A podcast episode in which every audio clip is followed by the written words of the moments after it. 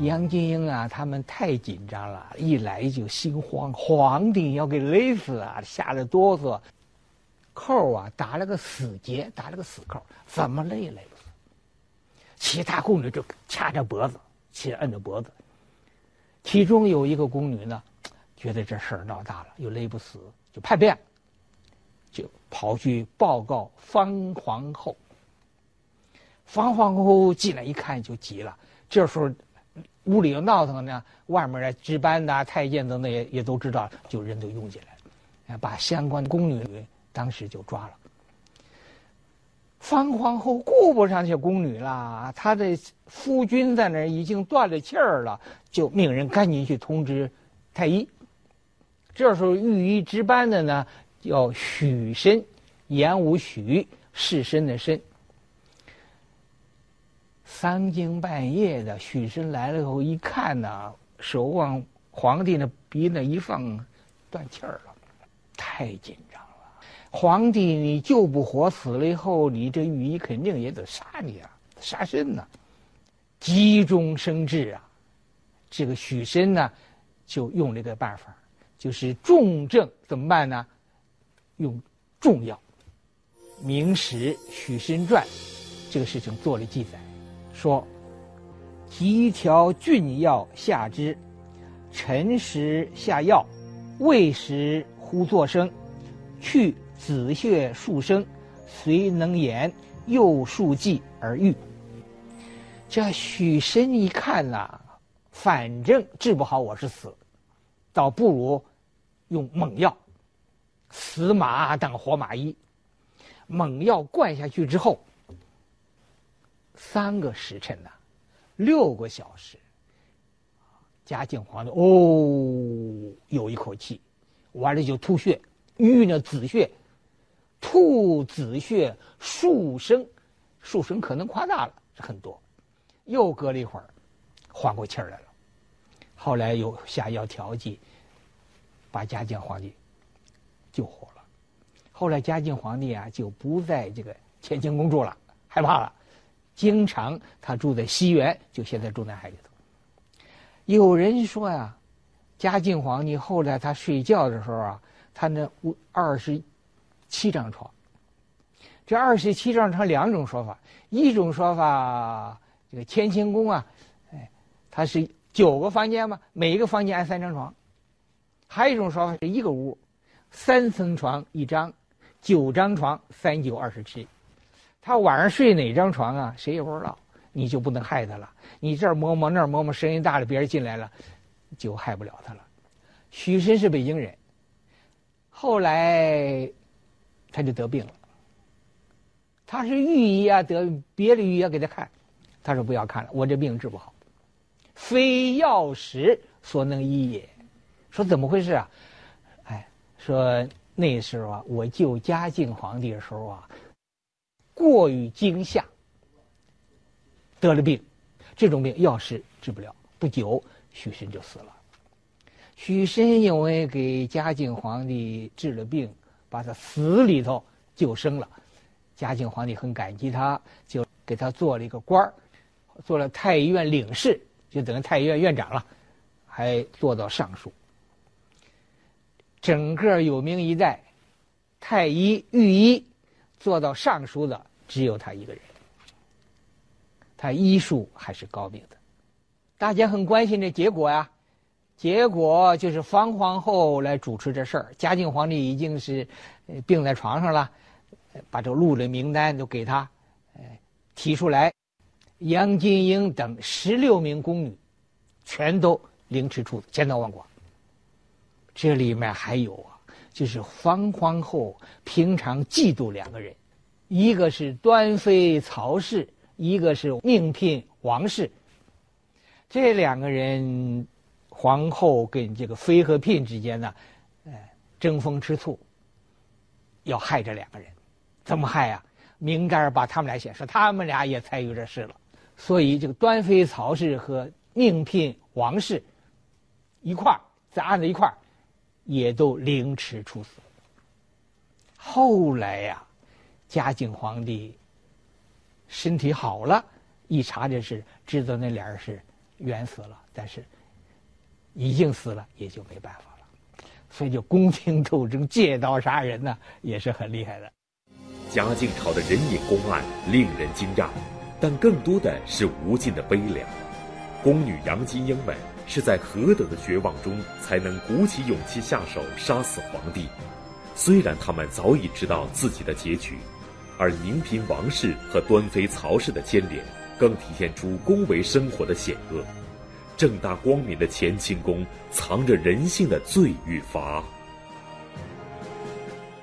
再后来。又发生了天启公案，所以我讲第三个问题：三天启公案。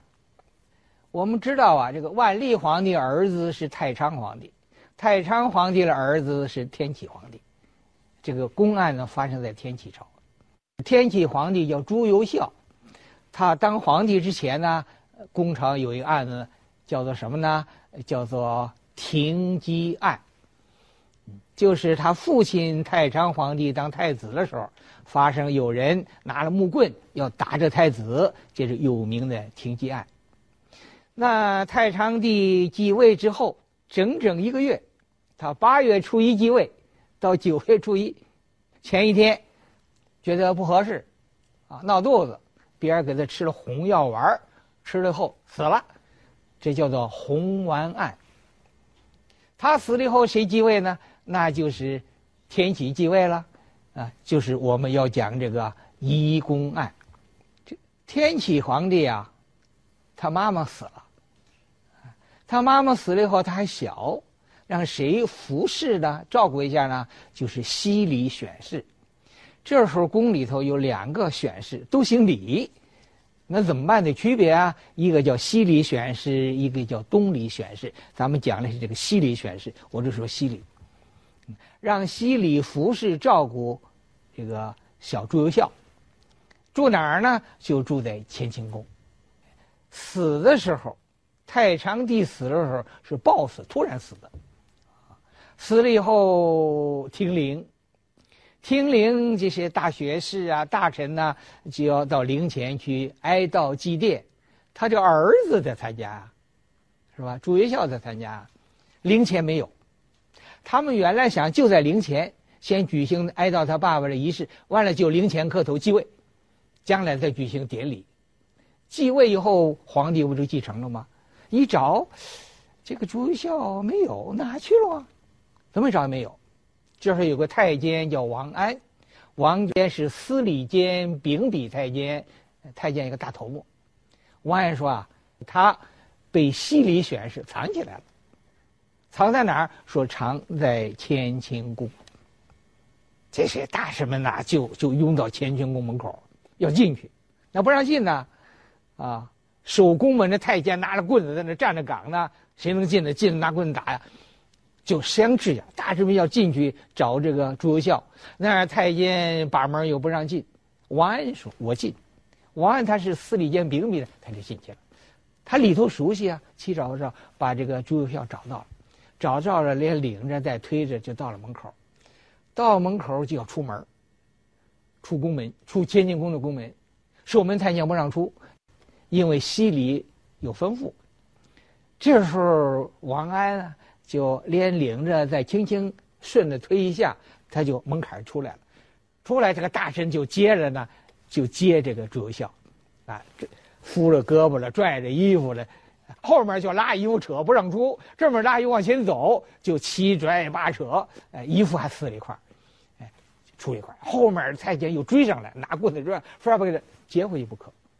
这时候有官员杨涟等几个官员，哎，就把朱由校抱起来，就抱在轿子上，抬着就跑。后面追，哎，就没追上，扯也扯不着衣服在轿子上，抬到哪儿啊？抬到文华殿。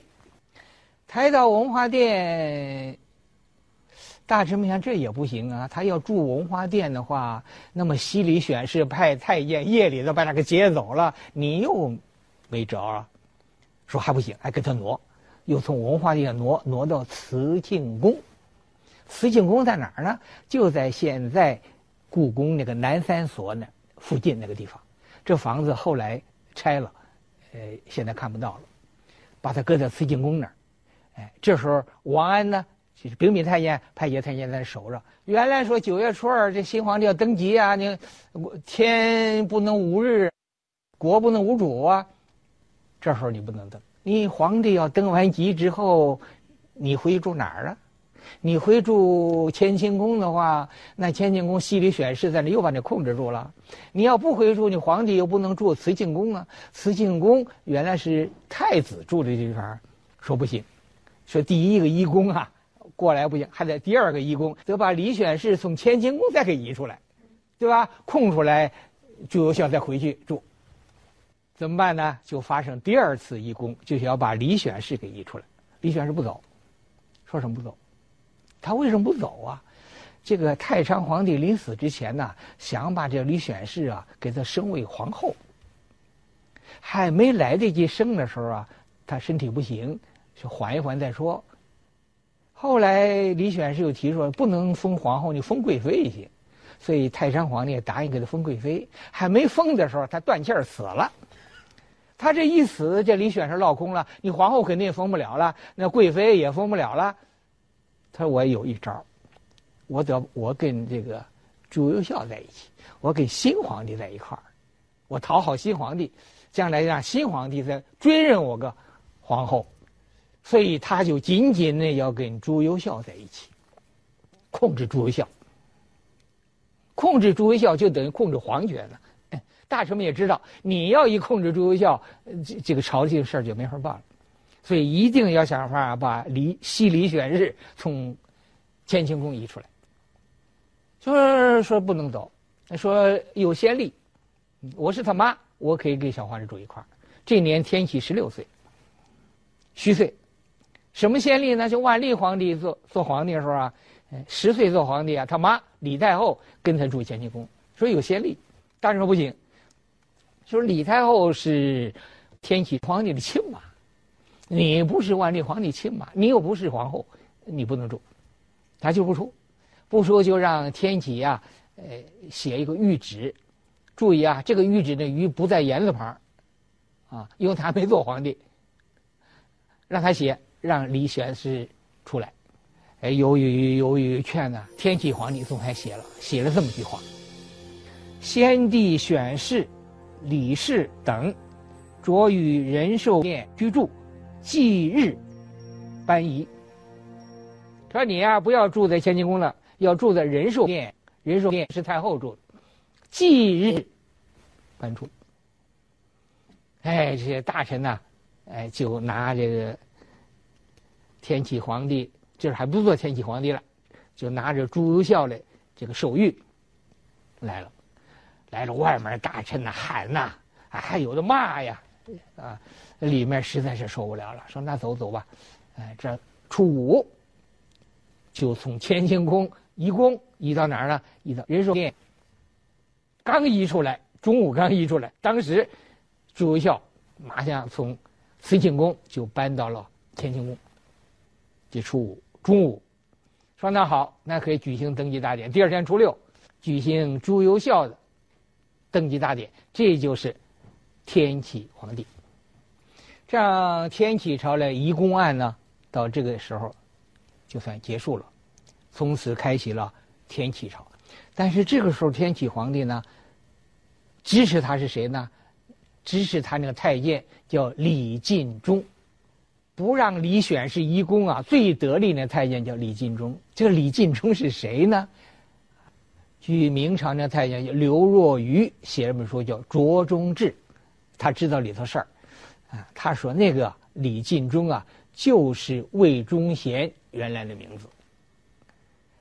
魏忠贤变得快呀，转一变就变成了又抓住了天启皇帝了，啊，和克和这个克氏等等又控制了天启皇帝。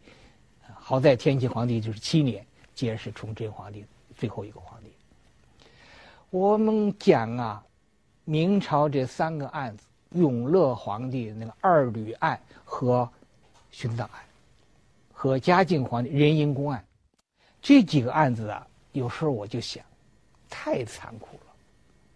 一个案子杀人杀两千八百人，而且有的就是千刀万剐剁下来。一殉葬殉葬三十几个人，坐小床以后，床一撤，吊死，屋子里挂一片，吊尸如林呐，树林的林呐，太残酷。我就想啊，《周易·系辞下》有一句话，说：“天地之大德曰生。”我们小时候啊，哎，有看到那个那个对联啊，横批就是“大德曰生”，不知道是哪来的，也不知道什么意思，啊，现在年纪大点就知道了，“天之大德曰生”，生命的生。什么是大德呀？你重视生命是大德。所以我从这起公案里头啊，得到一个感触：要尊重生命。这么多的案子，最主要问题不尊重生命，敬畏生命、爱护生命、爱惜生命，这应当是天清公案给后人的历史启示。